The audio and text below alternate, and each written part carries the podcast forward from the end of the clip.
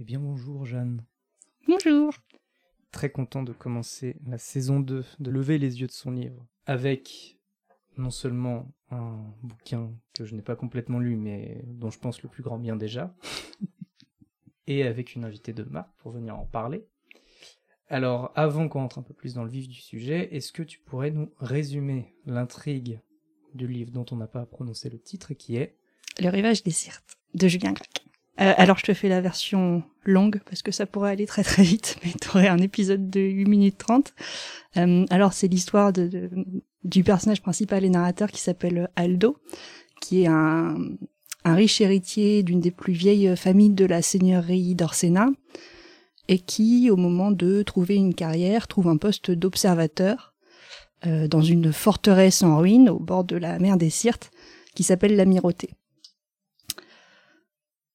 Donc jusque-là, c'est assez euh, typique de, de Julien Gracq, ces personnages de sentinelle, de guetteur. Et donc, qu'est-ce qu'Aldo va venir observer à l'Amirauté, ou plutôt ne pas observer, c'est le rivage d'en face, qui est le rivage du Farguestan, euh, pays un peu fabuleux avec lequel Orsena est supposément en guerre depuis 300 ans, guerre qui n'a jamais trouvé d'issue ni, poli ni, politique ni militaire, puisque ce sont et Orsena et le, Farges deux pays fiers qui ne se sont pas pointés à la table des négociations. Donc à partir de là, on a tout un roman de de l'attente, de la réflexion autour de l'événement historique qui ne se produit pas jusqu'à la fin, puisque la dernière phrase du roman, c'est euh, Et je savais maintenant pourquoi le décor était planté. Alors, un peu plus subjectif, un peu moins historique, quoique.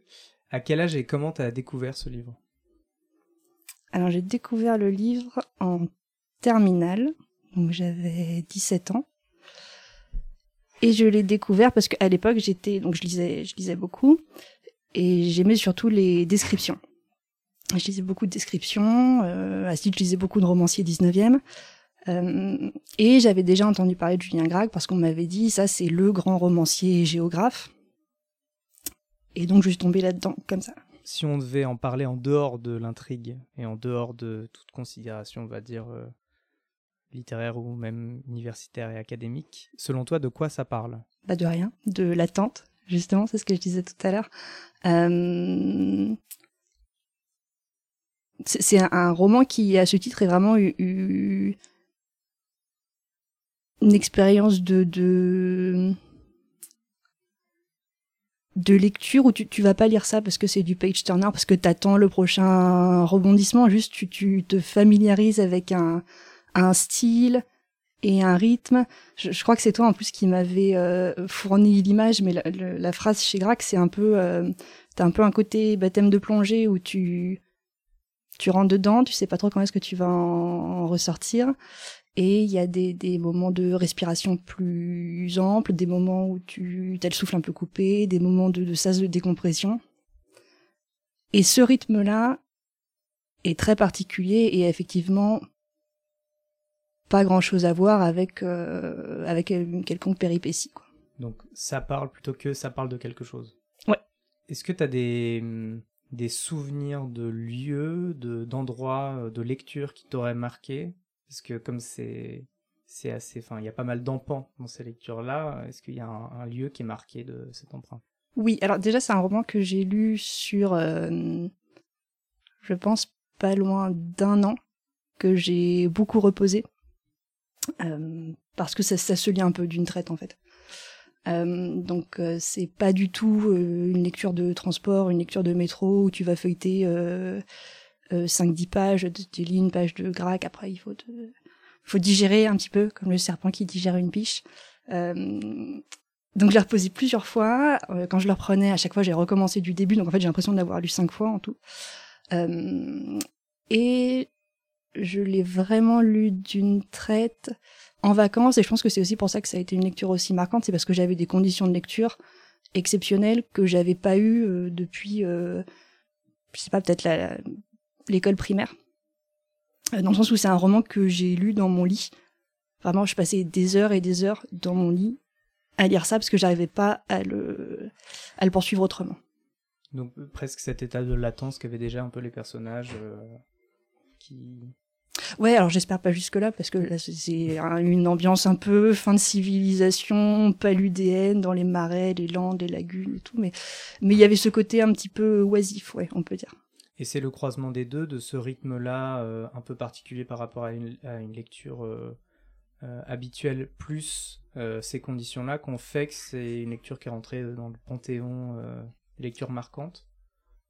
Je pense, oui, parce que c'est vrai que par conséquent, il y avait ce côté très exigeant aussi de la lecture où, mine de rien, t'es un peu fier d'avoir réussi à, à boulotter ça. Et pourquoi tu as décidé de choisir cette lecture-là aujourd'hui euh, comme lecture marquante plutôt qu'une autre? Parce que déjà, parce que j'en ai des souvenirs de lecture, d'exercice de lecture très forts, euh, parce que c'est un roman ensuite qui m'a beaucoup suivi, qui a été, je pense, un petit peu mon point d'entrée dans les littératures du 20e, qui a été un petit peu ma, spécialisation dans mes études par la suite. Euh, donc ça m'a ouvert aussi tout un univers euh, intellectuel via bah, notamment les commentateurs de Grac, dont, euh, Michel Murat, parce que je pouvais pas ne pas en parler.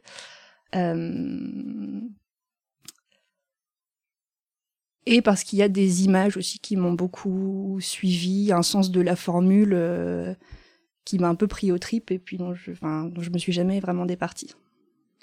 Et est-ce que ça a justement changé ton rapport à la lecture de manière générale ou est-ce que c'est resté dans une espèce de bulle euh, euh? Non, c'est resté dans une bulle, bah déjà parce que euh, parce que le, rythme et l'ampleur des phrases l'exigent un petit peu, et puis simplement après parce que j'ai plus eu le temps. Enfin, c'est peut-être aussi ma dernière expérience de de lecture aussi intense où vraiment j'avais pas grand chose à faire d'à côté. C'est vrai que l'année d'après, je suis arrivée en prépa et c'est plus du tout le rythme de lecture qu'on a le, le, temps ou l'envie d'exercer.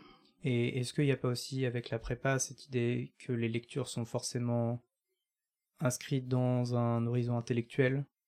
Et là, c'était la dernière qui pouvait un peu y échapper? Euh, alors dans un sens oui parce qu'après c'est vrai que alors outre euh, un ou deux séminaires que j'ai suivis euh, à propos de de Grac, c'est un auteur sur lequel j'ai jamais eu envie de travailler. J'ai jamais voulu faire un mémoire sur Grac, une thèse sur Grac. Ça m'intéressait pas du tout. En revanche, ce qui m'intéressait et qui m'a peut-être un petit peu guidé par la suite, c'est le, c'est aussi donc le roman par lequel j'ai rencontré la figure de Grac que j'ai tout de suite trouvé très très inspirante quoi. Le côté super intègre euh, droit dans ses bottes euh, figure d'intellectuel mais qui ne se prononce que sur la littérature et idéalement par la littérature. Ça ça m'a beaucoup suivi. Ah, d'ailleurs j'en profite à ce propos-là. Je pensais pas lire quelque chose mais il se trouve que dans les carnets du grand chemin que Julien Grac a dédicacé à mon arrière-grand-mère il y a un passage que j'aime beaucoup justement sur euh, ce rapport-là, sur cette intégrité qui en dit long sur euh, comment il percevait les choses. C'est à propos de conversation parisienne. La manière dont s'engage et se développe une conversation parisienne, surtout si elle devient générale, me laisse stupide. Je ne vois ni pourquoi ni comment j'y pourrais intervenir. Je ne tiens mon bord que dans une conversation à deux, s'il est question d'un domaine précis où j'ai quelques lumières ou des faits à apporter. J'ai parfois été mortifié de m'apercevoir que quand j'essaie d'intervenir ou de placer une remarque dans une conversation générale, que ce soit manque d'assurance dans ma manière de parler ou insignifiance de ce que j'ai à dire, on ne m'écoute pas et on passe. Avec le temps, j'ai cessé de m'en formaliser et j'écoute les autres sans parvenir à trouver ce qu'ils disent tellement surprenant, mais je me tiens là dans un retrait plaisant, tranquille et quoi, comme dans l'obscurité d'une salle, on regarde l'écran éclairé, ou comme un suceur de roue dans un peloton de cyclistes ne donnant rien, recevant à vrai dire peu, mais ce peu gratis. Effectivement, ça en dit long sur, euh, sur le personnage euh, Grac. Ouais, c'est un mélange euh, assez curieux entre une grande humilité et en même temps l'élitisme bourgeois le plus total. Le tout conjugué avec des retours fréquents à Saint-Florent-le-Vieil. Bien sûr. Bien sûr. nous avons fait notre pèlerinage. Évidemment. Lieu dans lequel il a euh, il écrivait, finalement, il disait assez peu écrire, euh, en tout cas dans son poste de professeur. Et est-ce que euh, c'est aussi cette scission-là de quelqu'un qui se voit pas comme un écrivain, mais comme écrivant à côté, qui a pu te toucher aussi dans le même temps? Le côté professeur, oui, sans doute un peu, d'autant plus que c'est quelqu'un dont je parlais beaucoup avec euh, ma grand-mère qui était professeure de euh, géographie, qui a aussi un petit peu, on va dire, euh, informé mon rapport au, au lien entre littérature et géographie. Enfin, ça, ça a toujours été plutôt mon truc.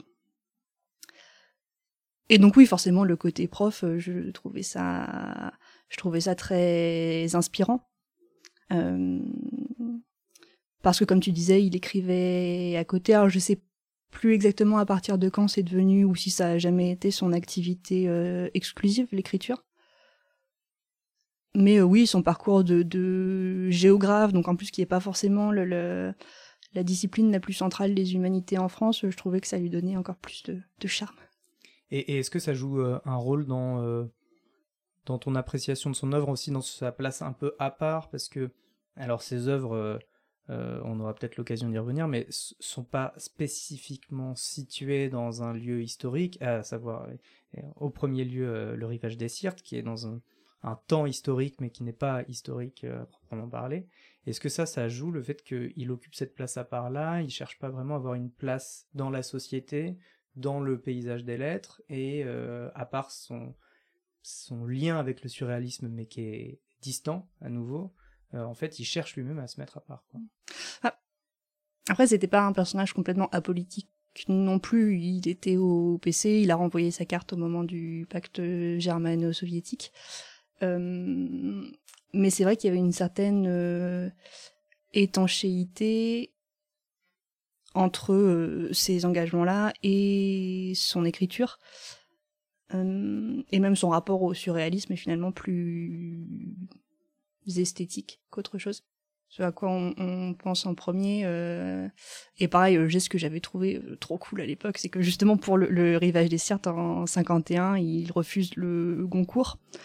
Et c'est vrai que ce, cette intégrité dont on parlait tout à l'heure, ça apporte énormément de poids et de crédit à tout, ce qu'il a pu écrire sur l'autonomie de la littérature euh, par rapport à ces institutions, bah, notamment la littérature à l'estomac qui est un pamphlet qui euh, qui m'avait aussi beaucoup plu, que j'ai lu très peu de temps, je crois, après le rivage des Sirtes, et qui a aussi un petit peu un petit peu informé mon rapport euh, à la littérature, à l'histoire littéraire du XXe siècle. Et justement, est-ce que le fait d'avoir lu euh, quelque chose comme ça avant l'entrée en prépa et on va dire dans le, paysage intellectuel parisien, etc., ça, est-ce que ça arme, est-ce que ça prépare à, de ne, pas donner trop de crédit à certaines ah, une bonne question. ou des choses comme ça euh, Je pense, oui. Après, euh,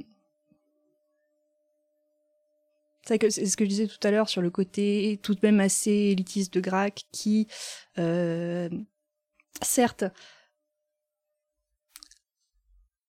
a été a été très très prolixe sur cette, cette fameuse autonomie euh, de la littérature, mais qui en même temps a, ce côté un peu euh, ou du moins a été récupéré par les cercles intellectuels parisiens. Euh. Donc est-ce que ça arme Oui, si on prend vraiment au, sérieux ce qu'il écrit, mais après c'est aussi un auteur un peu d'entre-soi soi, et qui d'ailleurs se félicitait à moitié d'être au fil du temps voué à être lu par un public de 10 personnes. Quoi. Ça pour lui c'était la, véritable reconnaissance. Côté un peu mal armé. Hein, euh. Ouais. Mais est-ce que ça arme aussi d'un point de vue, euh, là où j'y pensais par rapport euh, justement aux études littéraires, élitistes, est-ce que ça vaccine un peu de se vouloir une carrière dans ce domaine-là, dans, le, dans la, littérature, faire de, faire de la littérature, être un littérateur quoi À titre personnel, oui, ça m'a complètement vacciné. Euh, déjà parce que je me dis j'écrirai jamais comme ça, alors ça sert à rien. Et deuxièmement, euh, c'est vrai que ça aiguise un regard un peu critique sur euh, sur ces milieux-là. mais oui, maintenant que tu le dis, c'est pas impossible que la lecture de Grac et la grande admiration que j'ai pour sa personne, qui je pense d'ailleurs l'aurait dégoûté parce que lui justement était anti-starification de l'écrivain, etc., euh, a sans doute joué un peu dans ce sens. Parce que tu avais un peu écrit ou tu avais comme euh, tout un chacun qui est en elle euh, écrit un peu et Je crois pas. Je crois que ma dernière tentative d'écriture, ça remonte au CE2. Mais après, ça a vraiment jamais été mon trop mon truc. J'aimais bien commenter, maintenant j'aime bien traduire, mais le travail de toute première main sur le texte, ça m'a jamais trop inspiré. Et puis en plus, tu as touché euh, trop vite à quelque chose de formellement parfait. Oui, peut-être. Trop parfait, hein. parfois on l'a aussi un peu... Euh, enfin, j'ai essayé de le, faire lire à pas mal de gens et les deux remarques qui reviennent plus, c'est soit bon, on se fait un peu chier, il se passe rien, euh, soit c'est trop bien écrit. C'est trop dans la démonstration de regarder comme j'écris bien, comme je maîtrise le, euh, le rythme, l'amplitude de ma phrase, euh, un côté un peu voix grasse comme ça. Et justement, est-ce que c'était quelque chose parce que moi, sans doute parce que comme toi, j'aime beaucoup euh, la personne, enfin de ce qu'elle renvoie dans les interviews, dans ce qu'elle a fait dans sa vie. je le défends un peu d'être, de, de, se montrer comme ça. et, j'ai l'impression moi de pas le ressentir j'ai l'impression de sentir vraiment cet amour bah, un peu comme Malarmé d'une certaine manière mais de ressentir cet amour du mot rare et de la belle phrase avec la belle ampleur, mais sans volonté d'en mettre plein la vue. Je sais pas si c'est quelque chose que que tu partages, ou alors si tu aurais des... Oui, je suis plutôt d'accord avec ça, d'autant plus que euh, je trouve que ça sent un petit peu dans ces, ces tics de langage, euh, où là tu sens qu'ils qui visent pas nécessairement à la perfection physique parce que tu as quand même pas mal de répétitions et il y a des formules, tu sens qu'il y tient, quoi, certains termes, euh, euh, les choses frangent toujours d'autres choses, les choses sont toujours fauves dans la nuit noire et tu sens qu'il est attaché comme ça à des petites formulations et je trouve ça vraiment très touchant. Alors c'est encore plus plus patent dans les vraiment les œuvres de jeunesse, le château d'Argol, mais je trouve que dans le rivage ça se sent encore un peu. Notamment la pratique du du soulignement via euh, l'italique. Ouais. Alors ça c'est vraiment pas ce que je ce que je préfère chez chez Crack. Euh... Je que ça m'a un peu moins agacé dans le dans le rivage des Sirtes. Euh... Ouais, c'est ce côté focalisation sur un mot qui a un côté un peu clignotant comme ça. Quoi. Parfois, je trouve. Euh... Hmm. Affiliation un peu trop assumée au surréalisme. Euh. Oui, un peu. Un peu trop breton. Euh, eh bien, justement, parlons un peu de, de Michel Murat, puisque puisqu'on en a l'occasion, avant de rentrer un peu plus en avant dans un extrait du texte. moi, c'est quasiment comme ça que je t'ai connu, en tout cas en même temps, avec, avec ce, ce professeur-là. Dans quelle mesure il a joué un rôle de soulignement de ton affection pour Grac? Dans le sens où il aurait joué un rôle de passeur, ou alors il a accompagné. Euh, il, a, il a totalement accompagné ma lecture. Euh, dans le sens où, encore une fois, j'ai découvert le rivage des Sirtes, j'avais 16-17 ans. Euh, je pense que je n'ai rien compris. Je trouvais ça très beau. ce que Murat d'ailleurs décrit comme une rosace d'images, ça m'a beaucoup touché. Enfin, je trouve qu'il y avait une puissance évocatoire dans ce roman comme j'avais lu nulle part ailleurs. Euh, mais dès qu'on dépasse cet aspect esthétique ou, stylistique, toute la méditation sur euh, euh, l'événementialité, l'histoire, même sur c'est un, roman qui fonctionne beaucoup par par polarité entre les nomades et les sédentaires, la soumission, la révolte. Ça, ça m'était passé vraiment 10 km au-dessus. Et j'avais envie de, mieux comprendre. je sentais qu'il y avait quand même toute une partie immergée du, du roman à laquelle j'avais pas tout à fait accès. J'ai commencé grossière erreur par me lancer dans la thèse en deux volumes de Michel Murat chez Corti. Euh, et à l'époque où, où, il a écrit cette thèse, Grac était encore vivant. Et de ce temps, à la Sorbonne, si on voulait faire une thèse sur un auteur vivant, il fallait que ce soit de la grosse stylistique assez imbitable. Donc j'ai commencé par ça, ça m'a pas éclairé plus que ça. Et en revanche, après, j'ai découvert un, ouvrage toujours chez Corti, un petit peu plus accessible, euh, qui s'appelle euh, L'Enchanteur réticent. Et là, ça a très puissamment éclairé ma lecture. Euh, ça m'a donné envie de lire plein d'autres choses parce que c'est pas un, un, ouvrage uniquement sur le rivage des Sirtes. Euh, J'étais très séduite par le fait qu'il soit aussi euh, publié chez Corti. Ça rentrait un petit peu dans l'image de, de Crac, euh, homme d'une loyauté sans faille. Et donc tous ces commentateurs vont aussi être chez Corti. Enfin, j'aimais beaucoup ça. Euh, je trouvais la librairie à côté du Luxembourg super mignonne. Et à partir de, du rivage de et ensuite de Michel Murat, j'ai commencé à lire plus de Grac. Alors j'ai absolument pas tout lu. Mais très clairement, ça m'a accompagné tout du long. Et le fait de l'avoir en professeur, est-ce que ça, il y a un lien qui se fait avec euh, le un transfert avec euh, Julien Gracq professeur, Michel Murat professeur? Ça, ça j'y ai pas trop pensé. En plus, je pense que c'était des, bon, ils exerçaient pas du tout dans les mêmes, euh, dans les mêmes sphères. Mais,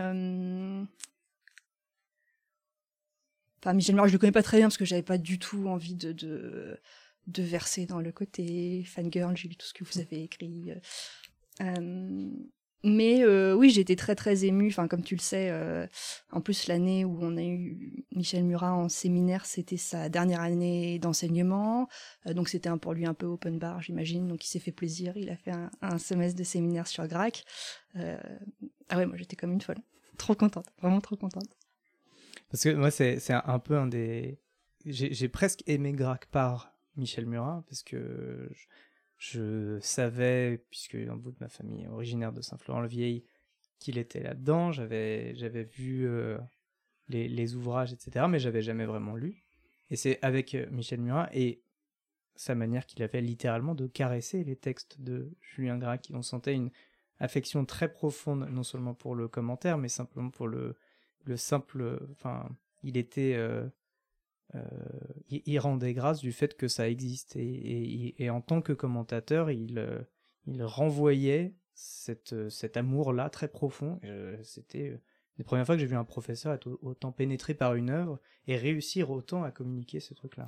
Oui, mais c'est euh, sans vouloir diminuer euh, évidemment les, les, immenses qualités de Michel Murat, mais j'ai l'impression que c'est un rapport que beaucoup de commentateurs de Grac à sa personne parce que finalement ça avait l'air d'être quelqu'un de alors peut-être que je le fantasme hein, mais d'assez accessible.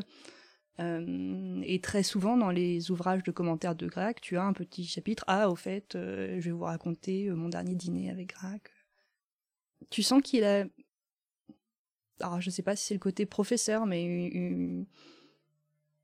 qui partageait très facilement autour de son œuvre oui le fait qu'une fois qu'il a considéré que son œuvre était achevée et euh, accompagner toutes les thèses qui se présentaient à lui ou tous les travaux de recherche qui se présentaient à lui. Euh.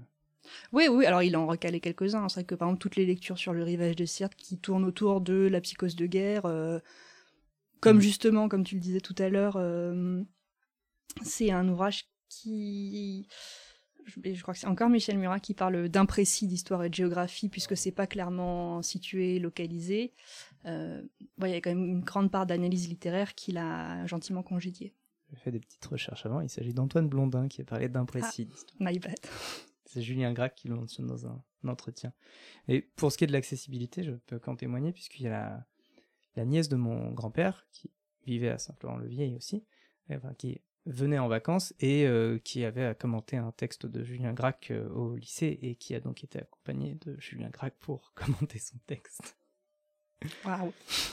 Bon après, wow. euh, mon grand-oncle était son médecin, donc peut-être s'est pas senti de refuser.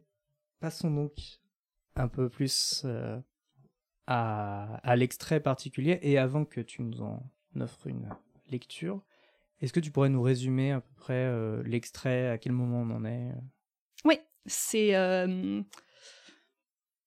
c'est possiblement le point d'orgue du roman, dans la mesure où, comme je le disais, Aldo euh, son job, c'est d'observer la rive d'en face, le Fargestan, avec forcément une tentation de la transgression, puisqu'on a cette euh, frontière euh, tacite, immatérielle, euh, au milieu de la mer.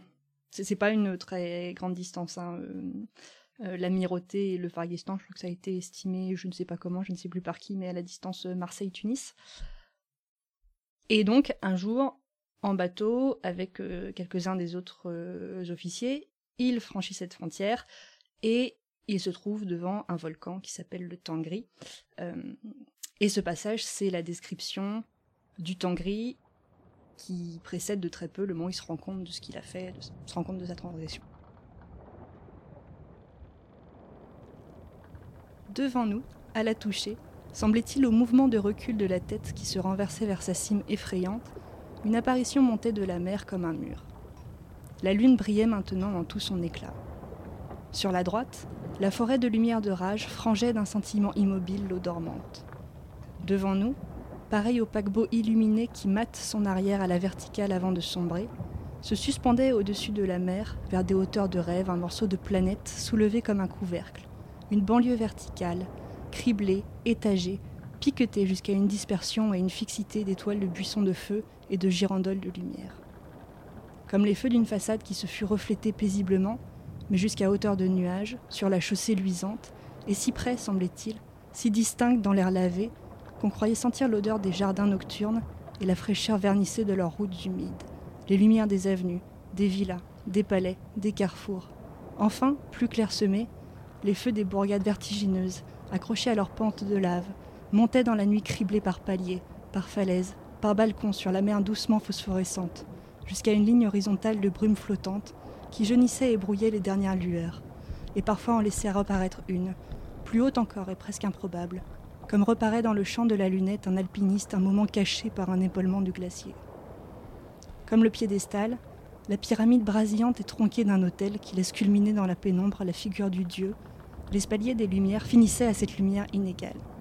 Et très haut, très loin au-dessus de ce vide noir, dressé à une verticale qui plombait la nuque, collé au ciel d'une ventouse obscène et vorace, émergeait d'une écume de néant une espèce de signe de fin des temps, une corne bleuâtre, d'une matière laiteuse et faiblement effulgente, qui semblait flotter, immobile et à jamais étrangère, finale comme une concrétion étrange de l'air.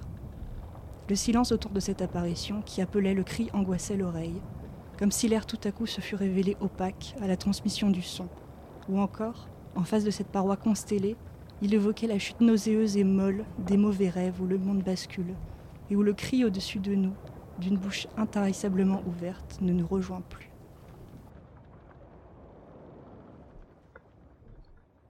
c'est pas comme ça tout le temps.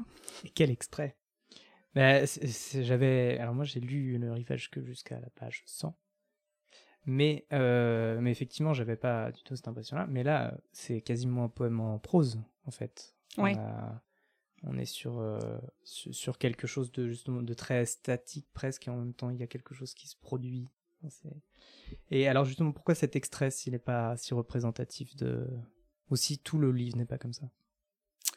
Euh, parce que déjà dans, l'économie du roman, c'est un moment quand même très significatif. Et deuxièmement, puisque je, trouve qu'en termes de réseau d'images, c'est pour le coup assez représentatif de ce qui m'a séduit, euh, dans la mesure où c'est sans cesse inattendu. C'est ça qui m'avait énormément plu, c'est le, le, grand écart constant entre ce qu'il décrit, comment est-ce qu'il le décrit, avec des images qu'on n'attend pas. Je me rappelle d'un autre passage, par exemple, où il parle d'un des officiers euh, qui, passe la main au-dessus de ses instruments de navigation, euh, d'abord comme un pianiste. Euh, au-dessus des touches d'un piano, et puis après il fait retour sur cette image, il dit en fait non, pas comme un pianiste, plutôt comme un chirurgien au-dessus de ses linges. Et cet autre passage, je le trouvais très assez représentatif de mon expérience de lecture dans la mesure où c'est toujours des comparaisons auxquelles tu vas pas t'attendre, mais en même temps tu te dis ah ouais c'est exactement ça, je vois vraiment ce qu'il veut dire. Euh, et là, euh, donc ce volcan qui est comparé d'abord à un paquebot euh, en train de sombrer, ensuite à un morceau de planète, ensuite à une banlieue, tu sais pas exactement pourquoi, mais, tu le vois en fait. Tu, les vois, ces petites fenêtres éclairées, euh, qui sont dispersés sur la pente du volcan, comme en fait le, le son s'est un petit peu dispersé à travers toutes ces, ces métaphores qui pulvérisent l'image, mais en même temps la rend vraiment très très tangible quoi. Et c'est vraiment ce côté évocatoire qui m'a qui m'a absolument ravi dans tout le dans tout le roman. Il y a un, un souci d'extrême précision et d'extrême nuance que j'ai retrouvé chez très peu d'auteurs. euh, Oui. Et, et dans les, dans les, justement, dans ce que tu disais, le, le moment où l'image rejoint une expérience sensorielle presque, la verticale plombant la nuque, on peut pas faire plus précis que ça. Oui, oui, oui. Et ça, c'est pas comme tu le dis, il, il- il le dit deux fois. Tu, tu le sens, ce poids dans la nuque, c'est absolument incroyable. Et il a aussi cette, euh, ce souci du, du réseau d'images, mais qui progresse quand même, qui ne le laisse pas dans un, dans un seul euh, horizon contemplatif. Il y a quelque chose qui se trame quand même. Oui, bah c'est dans ce sens-là que on parlait de roman de l'attente tout à l'heure, mais c'est vrai que cette attente-là, cette attente-là, elle est rejouée euh, à l'échelle de la phrase, euh, où tu as déjà ce, rythme très ample et puis en même temps cet effet de suspense. Enfin là, la, phrase à la fin, j'en pouvais plus, elle est interminable, mais les verbes sont souvent repoussés en fin de phrase. T'as d'abord cette succession d'images, si bien qu'à la fin, d'un côté, t'as cette grande précision euh, euh, matérielle, sensorielle, et en même temps, tu sais plus très bien où la phrase a commencé, tu sais pas quand est-ce qu'enfin ça va finir. Et tu retrouves là ce côté euh, d'une temporalité qui est pas du tout suspendue, comme je l'ai déjà entendu. Et est-ce que c'est pas aussi un peu là qu'on rejoint quelque chose, euh, pour le coup, de très classique de euh, l'impression du personnage Parce qu'on on a l'impression, à écouter ça, que en fait ces, passages-là ne sont faits que pour nous, que pour nous faire ressentir, nous communiquer quelque chose de l'ordre du beau. Et en même temps, c'est ce sentiment diffus et un peu flou en même temps, où il y a les images qui se télescopent, ben, on sent bien que c'est un moment cardinal pour le personnage. Oui. Euh, J'aurais beaucoup de mal à répondre à ça parce que c'est un, roman, enfin un auteur en fait en général, qui m'a jamais particulièrement touché ou ému par la profondeur psychologique de ses personnages. Vraiment, j'ai très peu de des personnages de Grac. Euh, à part peut-être euh, un personnage dans le rivage des Sirtes qui s'appelle Vanessa, dont Aldo va tomber amoureux, qui est la princesse de de Maremma, euh, qui est cette espèce de de Venise croulante, euh, euh, nourrie de l'imaginaire de, de la décadence qui a souvent été associée à Venise au, 19e siècle. Ce personnage-là est assez marquant. Autrement, les personnages et par extension les dialogues, par exemple, c'est vraiment pas ce qui m'a. J'en garde très très peu de souvenirs en fait. lui-même avouait euh, ne, ne pas faire preuve de réalisme dans ce sens où il ne il, il aimait situer les personnages dans leur solitude et que, et que donc ils, ils étaient pas ils n'interagissaient pas euh, et qu'au contraire il leur associait plus volontairement des lieux plutôt qu'un Oui. Oui, ça se, ça se sent. mais mais c'est pour ça que je disais plus qu'un que des qu'un personnage marquant dans le sens où très souvent on est du point de vue quand même du personnage alors à part dans le- un beau ténébreux où on, où, on- où c'est un autre personnage qui est plus marquant mais le, le personnage euh, narrateur est euh, jaloux un peu donc euh. mais il y a quand même je, enfin, je, je trouve sur ça quelque chose dans l'ordre où il y a un, un sentiment d'identification Hmm. pas forcément à un personnage en particulier, mais à, au moment de lecture et à Ouais. justement cette plongée-là, on est invité du fait de l'ampleur de la phrase à se sentir concerné, quoi. Oui, et puis c'est des.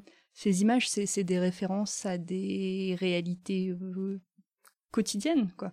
Je, pense à d'autres passages, ça je crois que c'est dans le, le dernier là qui est sorti il y a peut-être deux ans, Nœud de vie, où il parle des, des vaches dans les prairies qui sont comme une lessive. Ça aussi, ça m'avait vachement marqué, que tu, tu le vois, tu le sens. Et de ce côté-là, tu as une identification très forte, mais qui se fait effectivement plus par la par la métaphore que euh, que par la profondeur des personnages. On en revient à une grande tradition de cette émission qui revient dès le premier épisode de la saison 2, à savoir citer Boileau et sa définition du sublime, savoir que ça n'est pas seulement euh, quelque chose de nouveau, mais quelque chose que tout le monde partage et qui est dit justement. Bah oui, ça s'applique très bien. Euh, Julien Gracq est objectivement sublime. Et, euh, mais aussi, euh, et, et c'est en ça que j'avais une interrogation sur. Quand on entend un passage pareil, on dit jamais je pourrais lire euh, euh, ça. comment on lit Grac et comment on conseille de lire Grac euh, Je sais pas si je suis la bonne personne à qui demander parce que j'ai jamais trop réussi à faire lire Grac. je pense que vraiment 80% des personnes à qui je l'ai recommandé m'ont abandonné en, cours de route. Euh, non, il faut des gens très proches qui te font confiance, à qui tu dis vas-y les yeux fermés, euh, c'est bien, je te promets. Euh, vanter les qualités objectives littéraires de Grac, c'est euh, c'est dire tu peux tu peux pas dire aux gens ferme-toi pendant une semaine et lis ça sans faire autre chose parce que c'est comme ça que ça se lit. Non, je pense qu'en général les gens qui s'y sont intéressés, c'est aussi aussi pour la figure de Grac dans la, dans la vie intellectuelle française. Ça, je pense que ça séduit quand même pas mal de monde. Euh, bah, peut-être. Euh, je sais pas si c'est une tarte à la crème, mais peut-être aujourd'hui, quoi, ce côté retrait, je parle que de ce qui me concerne au lieu de donner mon avis sur tout et n'importe quoi. Je pense que ça peut séduire des lecteurs. Ce qui est tout de même étonnant pour quelqu'un qui a voulu rester en retrait de d'être euh, justement lisible par une association avec euh, l'homme qu'il était, euh, alors que lui se distanciait. Oui, oui, oui, c'est pour ça que j'ai toujours demi-culpabilisé de ma fascination pour ce personnage. Alors même si j'étais très très contente d'aller visiter la maison Julien Gracq en ta compagnie, mais je pense que j'avais un côté un peu fétichisation de la personne qui n'aurait pas du tout, du tout plu. Euh, sauf que le, pèlerinage permet justement de se rendre compte de ça, puisque on dit Maison Julien Gracq, euh, en fait, nous avons visité le grenier à sel reconverti en, bibliothèque et en salle des cartes, et que sa maison, à proprement parler, est une résidence d'artiste. Oui, oui, oui. Il refusait complètement la, la muséification des maisons d'écrivains. Voilà, et le seul euh, parcours, pour le coup, vraiment de pèlerinage, ça va être la promenade Julien Gracq qui se fait sur les sur les rives euh, qui bordent euh, Saint-Florent-le-Vieil avec, euh, avec un lieu finalement. Et ça aurait été peut-être ma question pour essayer de boucler la boucle sur, sur cet extrait-là. Et, en général, à, quel lieu toi tu l'associerais ce passage-là ou alors le rivage des Sirtes en général? Est-ce que tu as un lieu qui te vient? Dans rapport à la diégèse ou moi mon expérience Dans ton imaginaire à toi, on va dire, on va généraliser la question. Dans mon imaginaire à moi. Oui, et puis ça. En plus, ça recoupe pas mal euh, l'endroit où je l'ai lu, qui était euh, en Irlande. Euh, et curieusement, c'est un, Alors, ça s'appelle le rivage des Sierpes, mais je crois que les paysages qui m'ont le plus marqué, c'est les paysages de landes, de ruines, de cimetières, etc. Euh, et de lire ça, euh, en plus c'était en mars, vraiment un temps de merde. Euh, de lire ça dans mon lit en Irlande, je pense qu'il y a une espèce de peut-être de superposition entre les deux. c'est souvent en plus dans le rivage des Sirtes des paysages très très gris. Donc je dirais que ça se rejoint un petit peu. Quand on, l'interrogeait, alors plutôt vers vers la fin de sa vie ou on va dire après son un peu après son œuvre sur les ce qu'il pensait de la littérature contemporaine enfin ou de la que lisait-il actuellement etc et que la dernière euh, euh, grande impression qu'il avait eue en lisant c'était en lisant le Seigneur des Anneaux. Ah oui. ah ça me dit quelque chose. Oui ça m'étonne pas tant que ça. Et il en parle dans notre vie euh, de ça. Et est-ce que toi ce serait un lien que tu ferais? Je sais pas si tu as beaucoup lu ou en tout cas parce que en termes d'imaginaire euh, là, des, des, choses comme ça, des landes, des ruines, euh, il y a quelque chose qui se produit. Ah oui, hein. complètement, complètement. Mais alors, je, pas tout à fait euh, étonné qu'ils disent ça, et en même temps, donc moi j'adore le Seigneur des Anneaux. Je, quand tu m'avais proposé le podcast, j'avais hésité à le faire sur Tolkien, mais c'était déjà pris. Euh, donc très contente que cette connexion que j'ai fait entre les deux soit pas juste le, le fruit de mon imagination. Euh, mais oui, dans le côté euh, pays fabuleux, enfin le Fargestan finalement on n'en sait rien, c'est un, support de projection, de paysages imaginaires. Euh, je trouve que dans l'onomastique, il y a aussi peut-être un petit peu un euh, lien à faire dans la mesure où bon alors Tolkien c'est peut-être plus facile à resituer dans une espèce de d'histoire au long cours de la Grande-Bretagne, mais chez Grac, tu as vraiment ce mélange d'influences où pour le Fargestan, il va se nourrir de, de noms qui rappellent les limites de la barbarie romanisée, hellénisée. Il y a déjà d'ailleurs un très bon article de, Michel Murat qui retrace l'étymologie de, de l'onomastique, mais oui, là-dessus, j'ai clairement retrouvé, alors pas, pas une, une ascendance directe, hein, mais ça m'a beaucoup rappelé la puissance évocatoire de Tolkien et la manière dont ça convoque un imaginaire. Une autre chose que euh, Tolkien et Grac euh, partagent, c'est euh, la traduction, puisque Grac a été très traduit. notamment bah, dans la bibliothèque Julien Grac, il y avait un volume en japonais. Toi qui as un rapport particulier à la traduction, est-ce que ça te semble logique qu'on traduise Grac Est-ce que ça, ça, se traduit Grac Si on est très courageux, oui. Alors j'ai évidemment jamais traduit euh, puisque même en anglais j'ai clairement pas le niveau. Euh, bah, je pense que du fait de cette imprécision, c'est finalement un roman qui, qui s'exporte assez bien. Je, je connais pas très très bien l'histoire de la réception de Grac en dehors de la France, mais Parce qu'il y a quand même cette, recherche du mot rare, extrêmement rare là dans l'extrait que tu as lu, mais il y, a des mots que, dont j'imaginais le sens, mais dont je ne connaissais pas euh, la définition exacte. Oui, mais ça finalement, je ne pense pas que ce soit le plus difficile à, traduire. Un, vocabulaire un peu un peu coruscant, un peu précieux. Euh, je pense que tu trouves des correspondances euh, sans trop de sans trop de soucis.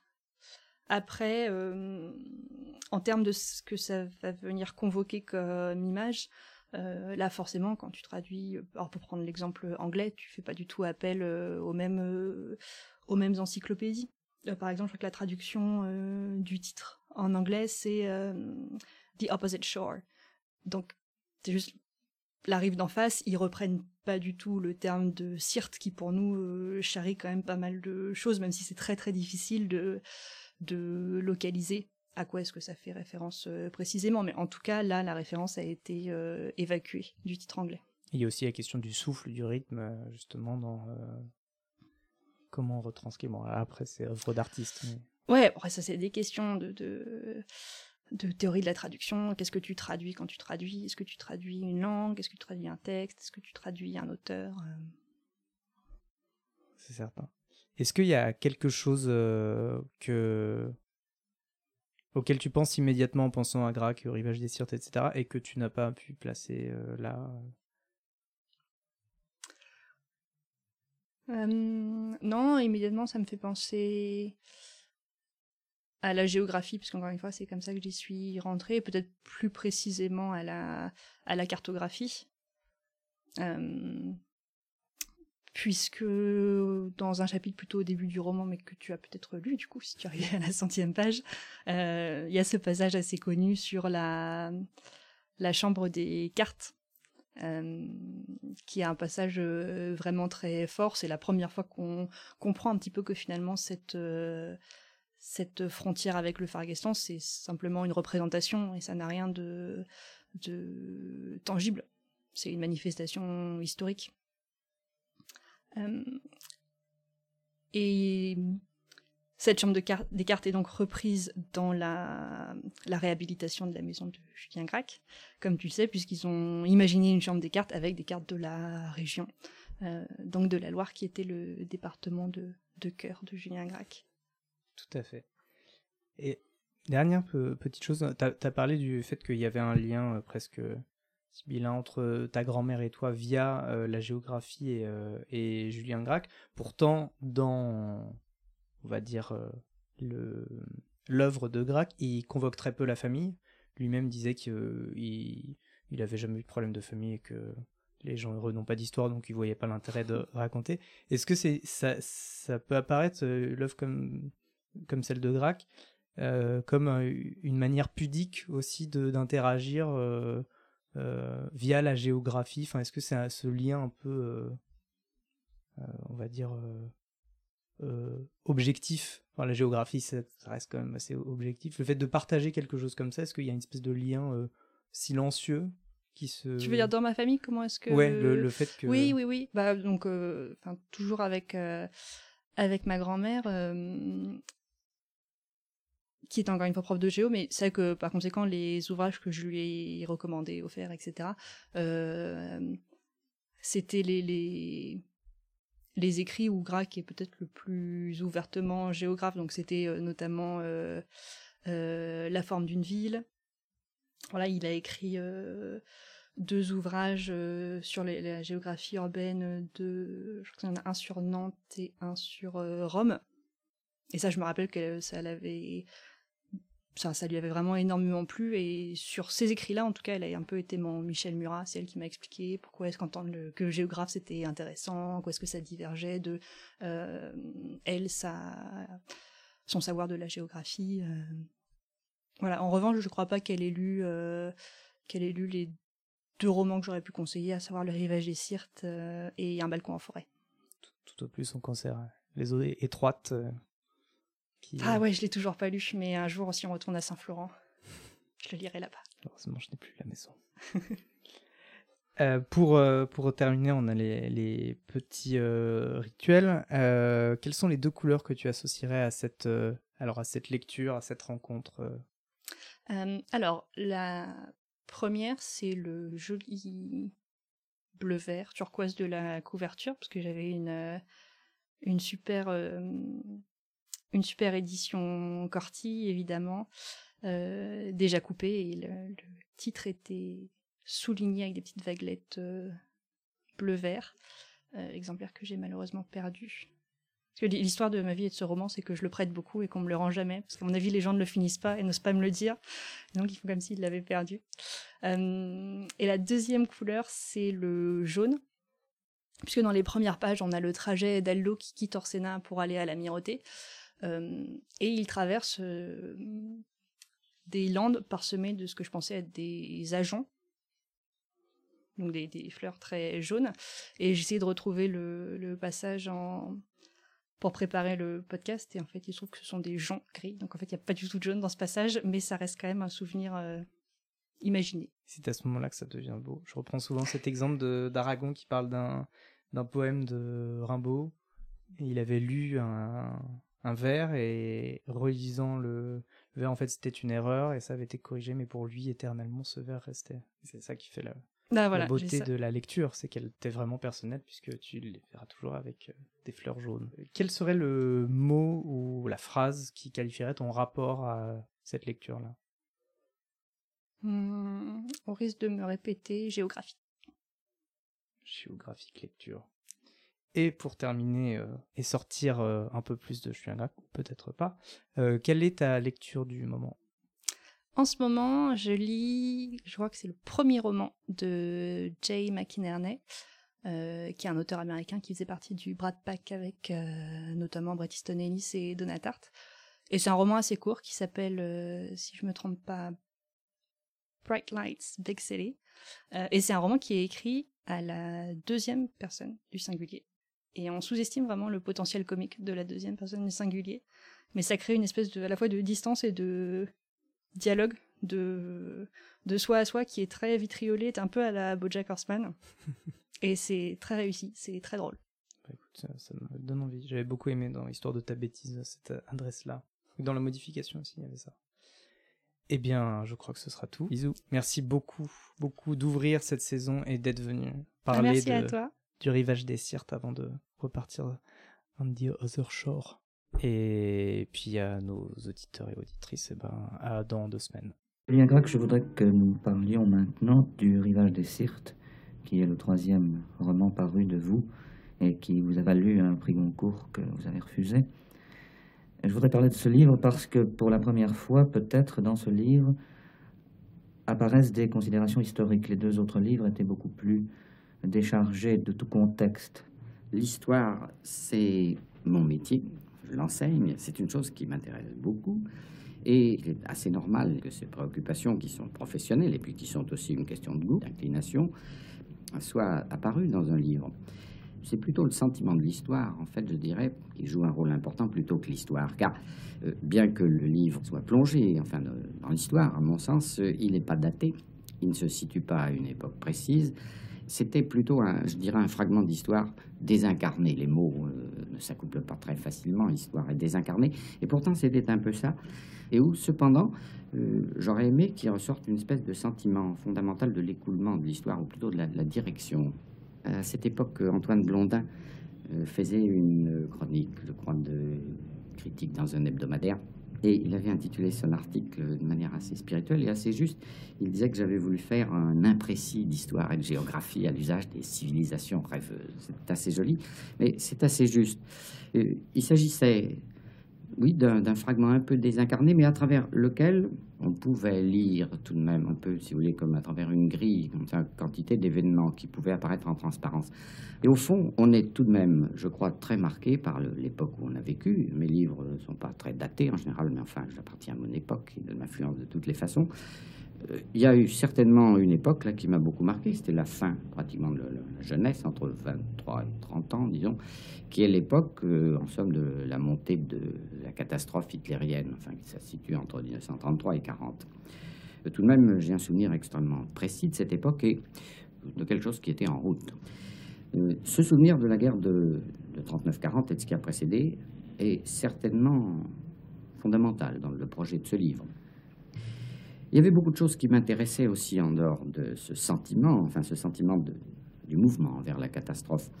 Il y avait euh, certainement aussi quelque chose qui était perceptible alors entre 33 et 40, c'est l'impression que, si vous voulez, ce mouvement n'est pas fatal, mais assez curieusement, d'une certaine manière, tout le monde y collabore à partir d'un certain moment, euh, ceux qui sont pour et, et, ceux qui auraient toutes les raisons en fait de s'y opposer. Si on, regarde les choses après coup, on s'aperçoit dans cette période d'avant la guerre, au fond, tous les mouvements des adversaires de Hitler ont préparé la voie, ouvert le chemin et finalement, en somme, se sont conjugués pour faciliter l'arrivée de ces événements. On retrouve ça d'ailleurs dans d'autres périodes. Il y a une phrase de Trotsky je crois que c'est dans l'histoire de la Révolution russe, qui m'a assez frappé. Il parlait des tentatives de l'aristocratie russe juste avant la Révolution de 1917 pour essayer de détourner le, cours des événements en écartant Nicolas II et Rasputin. Et alors il dit, je crois à peu près ceci, dans une grossesse, à partir d'un certain moment, l'accouchement n'est pas moins nécessaire pour l'organe maternel que pour son fruit, je crois. Il dit quelque chose de genre. Et en effet, il veut dire par là que les mouvements instinctifs de ces gens, euh, qui auraient toutes les raisons de s'opposer à l'événement, finalement, ils collaborent et finissent par le hâter. Maintenant, alors, il est bien évident que dans le livre, et ça on a pu le reprocher, mais c'est un reproche que, j'encourais délibérément, il n'est pas du tout question de toutes les, causalités beaucoup plus solides, évidemment, historiques, économiques et autres, qui, bien entendu, m'apparaissent toujours fondamentales. Mais enfin, ça n'était pas du tout pour moi le, sujet. Le sujet, c'était plutôt euh, cette espèce de, de, courant étrange qui pousse à un certain moment à une masse humaine vers un événement désiré ou redouté tout aussi bien, à, à partir du moment où il se produit une certaine accélération. C'est de ça qu'il est souvent question, enfin pour une bonne part dans le livre.